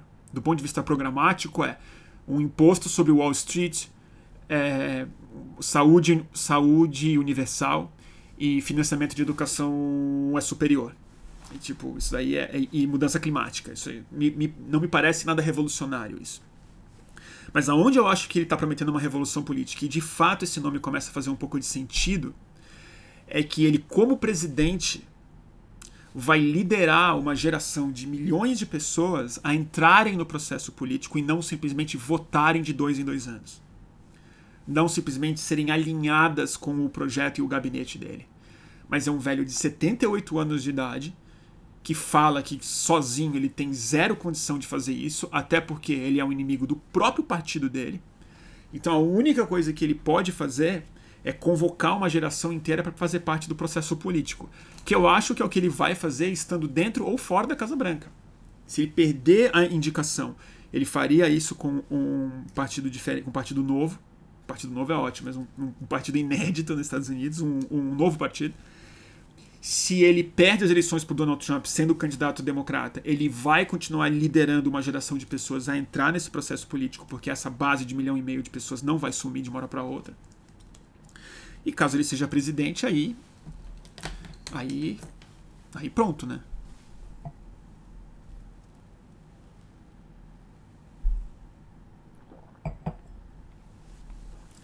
O Braulio está perguntando aqui: será que o Trump não prefere o Sanders para disputar contra? Talvez. Talvez prefira. O fato é. é eu acho que ninguém está ninguém tá entendendo o processo corretamente. Provavelmente nem eu, óbvio. Mas na minha leitura, o maior fenômeno que está acontecendo no mundo hoje, politicamente falando, e por isso que a democracia parece estar tá ruindo, mas eu acho que ela não está ruindo. Eu acho que é, os ditos defensores do centro democrático é que tão, não estão percebendo qual é o processo real que está em curso. É que as demandas emocionais das pessoas em torno da política estão reprimidas. A política não está conseguindo entregar mais para as pessoas uma, um dos elementos fundamentais para uma democracia ser de fato dinâmica, viva e digna do próprio, do próprio nome, que não é simplesmente a estatística eleitoral ou os motivos pelos quais as pessoas votam através de pautas ou de promessas, mas é em que nível de identificação, que tipo de sentimento cívico, que tipo de identificação a pessoa é capaz de produzir ou é, na maioria das pessoas. E eu acho que o que talvez o, o Donald Trump é, eu não sei o quanto que ele sabe disso, mas eu acho que ele ganhou a eleição justamente porque ele ativou chaves emotivas e não chaves racionais. Os eleitores do Donald Trump não fizeram contas consequentes de como votar para chegar num determinado objetivo. Eles simplesmente se sentiram carregados emocionalmente por um movimento histórico. E eu acho que é isso que os analistas que preferem, que, que, que se os republicanos preferirem o Bernie Sanders como adversário, é porque provavelmente eles estão fazendo contas desse tipo, contas, contas estratégicas. Ou seja, os americanos nunca vão votar num socialista, os vai ser fácil ganhar dele, ele é louco, ele é velho e tudo mais. Foram as mesmas análises que todos os democratas fizeram sobre o Donald Trump. Os americanos nunca vão nunca vão dar um voto para esse palhaço, para esse cara burro, para esse racista, para esse misógino, para esse abusador de mulher, para esse pilantra, para esse mentiroso, para esse grosseiro. E deram. Então eu acho que se o Donald Trump sabe que a matéria que o, o elegeu é um processo emotivo de protagonismo histórico que ele conseguiu protagonizar, ele deveria ter muito medo do Bernie Sanders. Porque é isso que eu acho que é a única chance de derrotar o Donald Trump. É com um movimento emotivo, psíquico, de protagonismo histórico que nenhum outro candidato, fora o próprio Donald, Donald Trump, é capaz de produzir numa sociedade refém do realismo capitalista contra os Estados Unidos.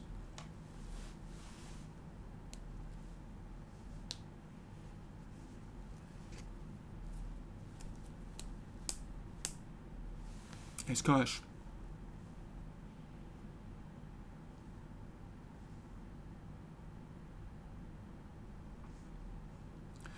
Ah, é, tu falou com um negócio aqui. Fizemos a mesma análise em relação ao Bozo e perdemos. Exatamente.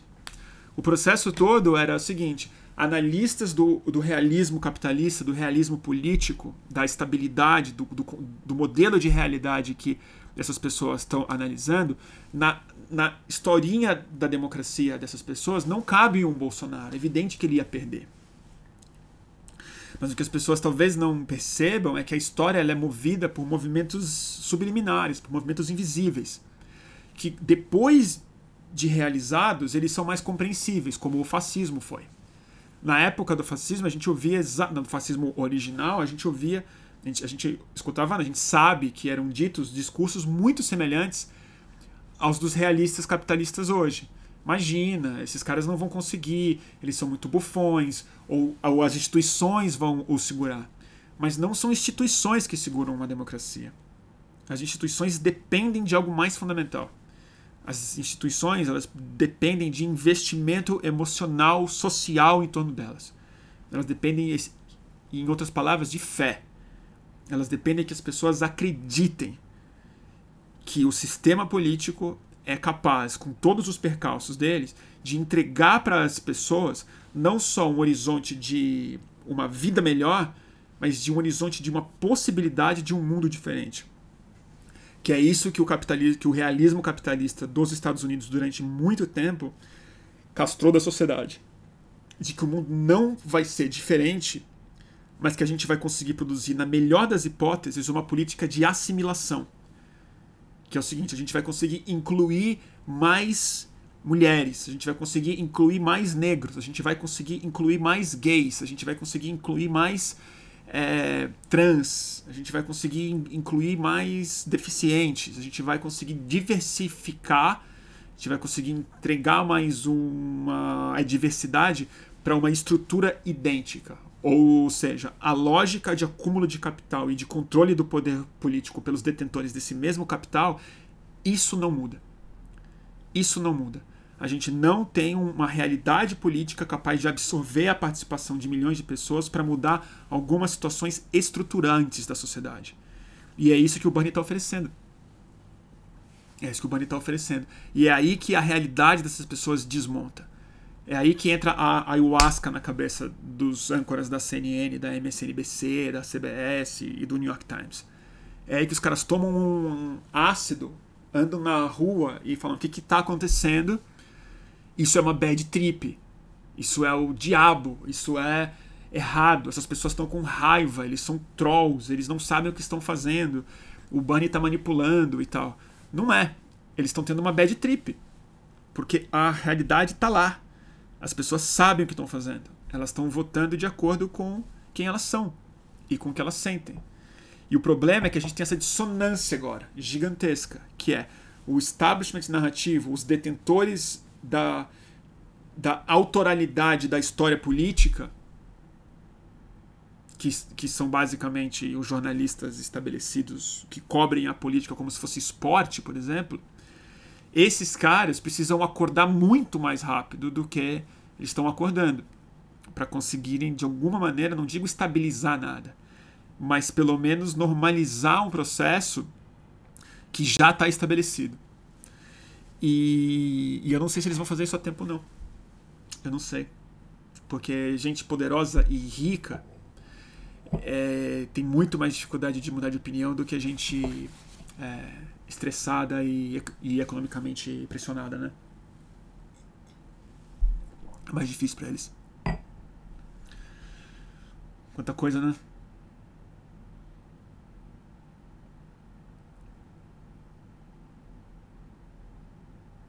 Tá bom, gente? O que mais? Vocês têm alguma outra pergunta?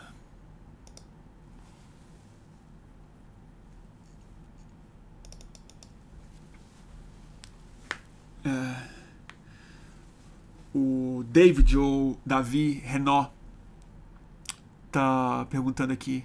Você acha que o Donald, que se o Donald Trump perder, ele pode não aceitar e dar um golpe ou algo do tipo? Acho completamente, Davi. Acho completamente. Eu acho que isso é algo que não está sendo discutido o suficiente. O cara que tem a, a, tocado a sirene sobre isso já tem mais de um ano, na verdade, é o Bill Maher, o, comediante da HBO que tem um programa semanal.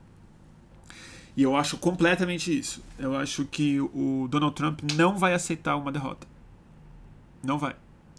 Essa vai ser a, a grande questão esse ano. Caso ele perca. Caso ele perca. Porque, independente de qualquer coisa, se pensando com a cabeça do Donald Trump, que não é fácil se imaginar na cabeça dele, mas tem uma coisa que a gente sabe sobre o Donald Trump que é completamente transparente. Até quem apoia ele sabe disso o Donald Trump é um narcisista completamente patológico, que aconteceu a pior coisa que podia acontecer para um narcisista patológico como ele, que é ganhar a presidência dos Estados é, Unidos e ter, na vida real, a confirmação objetiva de que os delírios de, os delírios de grandeza dele se transformaram em realidade. Ou seja, ele de fato é o, o homem mais incrível do mundo, porque ele ganhou a presidência americana, no fim das contas por cima de todo o desprezo que ele sofreu de todo mundo, do Partido Democrata, do Partido Republicano, da imprensa e tudo mais. Isso é um elemento. O segundo elemento é que tem uma constância na vida do Donald Trump. É uma constância absoluta. Ele nunca foi diferente disso. Ele mudou de opinião sobre mil coisas. Ele já foi democrata, ele já foi republicano, ele, ele já disse uma coisa e diz disso. Ele é zero consistente. A consistência real do Donald Trump é ele nunca, nunca admitiu que ele perdeu qualquer coisa na vida dele. Ele não admite as falências que ele teve. Ele não admite os processos judiciais que ele perdeu. Ele não admite que ele perdeu no voto popular da Hillary Clinton. Ele fala que os 3 milhões de votos a mais que a Hillary teve, objetivamente falando, reconhecido pelo, por todos os comitês eleitorais dos Estados Unidos, ele diz que foi uma fraude. Ele não reconhece isso como real. Ele não reconhece que tinha menos gente na inauguração dele do que no Obama, diante de uma foto. Ele não reconhece. Ele é incapaz de reconhecer que ele perde. E ele jamais terá na vida dele uma derrota maior do que perder a presidência da República dos Estados Unidos. Do que sair voluntariamente da Casa Branca. Do que reconhecer que a presidência dele foi rejeitada pela maioria do povo. Ele não vai reconhecer a derrota dele. Isso eu tenho certeza. Resta saber como isso vai se realizar de fato nas instituições americanas. E aí não dá pra saber. Então eu, eu não tenho o menor palpite sobre isso. Eu não sei nem qual seria o processo pelo qual um presidente é removido da cadeira caso ele recuse a, a se retirar. Se entra a polícia, se entra a. Eu acho isso.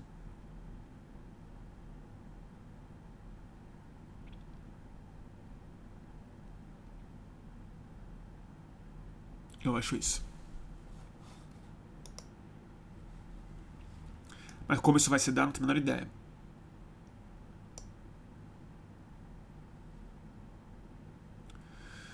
Tá bom, gente? O que mais? Acho que tá bom, né? Um domingo à noite, né? Tá bom. O que mais? Ah, não, gente. Vocês estão pedindo pra eu tocar música hoje? Não vou tocar, não. Não, gente, não vai virar padrão isso, não, de jeito nenhum. Não dá. não dá. É... Bruno, você não acha que o Mock Rodrigues pergunta, você não acha que o Pete é especialmente perigoso como candidato?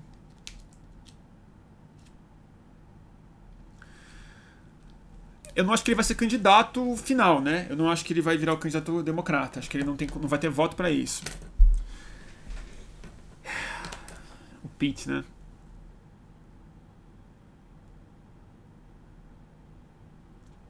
Não sei. Tô ficando um pouco, um pouco alto já de vinho. Tô ficando um pouco já. Sem condição de seguir. Tô ficando lento, melhor falando. Eu acho que o Pitts, na verdade, ele é o candidato do realismo democrata, né? Ele é o candidato do realismo capitalista ele é o cara que, antes dos republicanos, está fazendo os argumentos dos republicanos dentro do Partido Democrata. Que o Bernie Sanders é incapaz de tocar na maior parte dos democratas ou na maior parte dos, dos Estados Unidos, que ele é um socialista, que ele é, que ele é polarizador e tudo mais. Eu acho que o Pete ele é a cara do Partido Democrata da assimilação. Ele é o simbólico perfeito e zero de transformação. Ele é o cara que fala: é possível um homossexual chegar na Casa Branca. E evidentemente que isso não é pouco. Mas em termos do horizonte político, que é isso que eu falo, que essa, do horizonte de possibilidades, o dele eu acho que é o mais estreito de transformação dentro do Partido Democrata. Talvez mais estreito do que o próprio Biden, eu acho. É, dado o tipo de conservador que ele parece ser como, como pessoa mesmo, né? O, com o, o, o nível de compromisso que ele, muito jovem, tem com, o, com, com a estabilidade do sistema. Né? Ele é um cara que se voluntariou para lutar no Afeganistão. Eu sei que isso para os Estados Unidos pega super bem, mas eu acho que um jovem que se voluntaria para lutar no Afeganistão sob as ordens do George Bush não deveria ter condição moral de, de ser presidente dos Estados Unidos em 2020. A não ser que ele tivesse de fato negado, dito que a guerra foi um desastre, como a como a como a Tulsi Gabbard fala, né? Se ele tivesse virado um antimilitarista, aí ele teria alguma autoridade. Mas um cara que nos anos Bush se voluntaria para ir para o Oriente Médio e se orgulha disso, eu acho bem estranho eu acho uma coisa moralmente corrupta, se quer saber a minha, minha opinião. Porque qualquer pessoa com dois olhos na cara conseguia ver que, que, que, que todo o esforço de guerra do George Bush era uma fraude, né? E o jeito como ele foi também é muito suspeito, né? Muitas, muitos repórteres, muitas pessoas é, dizem que na verdade ele não foi nem como soldado, que ele foi como um possivelmente como um agente da CIA, né? Como um agente que foi fazer outro tipo de serviço que não exatamente lutar no front, né, mas trabalhar para as agências de inteligência e espionagem, o que seria muito mais grave. E que é outra coisa. Isso é outra coisa que eu acho que vai dar muito problema para o Bernie Sanders caso ele se viabilize, porque eu acho que o, uma coisa que a gente não comenta muito, porque é até difícil de comentar, é o tamanho do poder da comunidade da inteligência americana e do exército americano que é transpartidário, né? E o Bernie Sanders é o inimigo declarado desses caras. Ele fala que o, o dinheiro que ele vai ter para resolver o problema da mudança climática e investir no Green New Deal, por exemplo, é um dinheiro que vai sair do orçamento militar, por exemplo. Né? Nos anos 70, o, Bernie Sanders chegou a advogar pelo fim da, da CIA, pela refundação de uma agência de inteligência, porque a CIA seria, na opinião dele, irrecuperável. E, e não deixa de ter razão, né? Então é complicado. Não dá para saber direito dessa história do Pete. O pessoal tá, tá perguntando se ele era mesmo da CIA. Isso é uma especulação de gente séria, tá? Isso não é uma teoria da conspiração.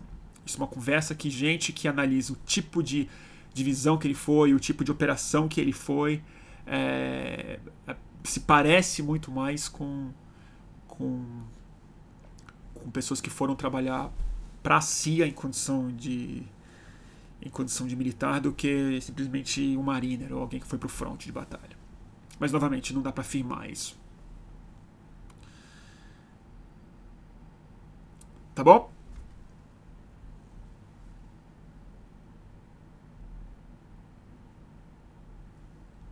Então tá, gente. Eu vou encerrar, tá? O que, que eu recomendo para de livro? Eu vou recomendar. É que eu já recomendei esse livro umas três vezes aqui nessas lives, mas agora vai sair no Brasil pela Autonomia Literária, que é uma editora ótima. Realismo Capitalista. Tá, tá no prelo, do Mark Fisher, que é o autor, dentre alguns livros brilhantes, desse aqui: The Weird and the Eerie.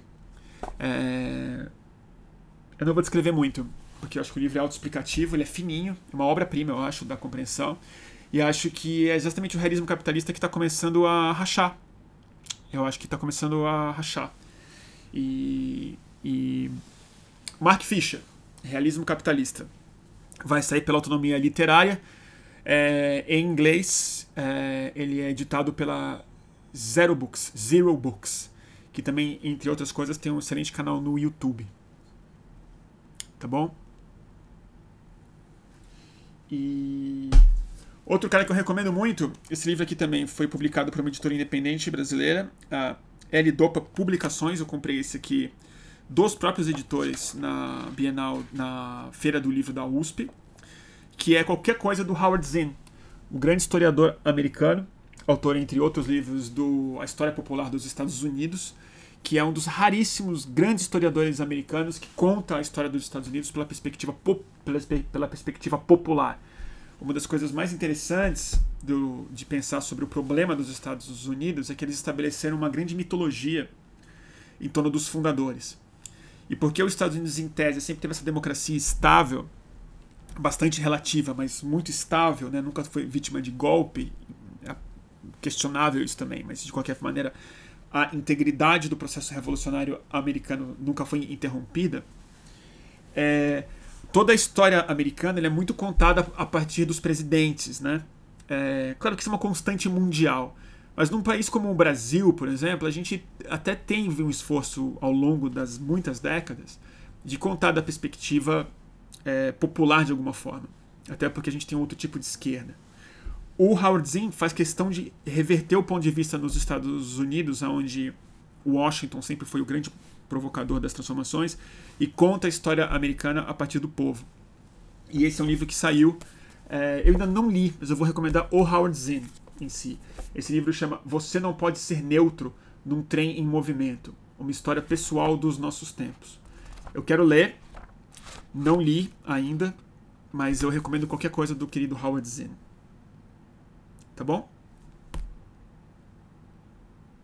É isso aí, turma. Então, falou? Gente, hoje não vai ter música não. Tá bom? Eu, fico, eu, eu juro que eu fico sem graça. Depois eu. Outro dia eu, eu canto uma. Tá bom? Deixa eu ensaiar melhor ou fazer alguma coisa. Tá bom? Gente, próxima semana a gente faz mais uma live. Tá bom? E vai ter primárias americanas na sexta-feira. É, South Carolina. Tá bom?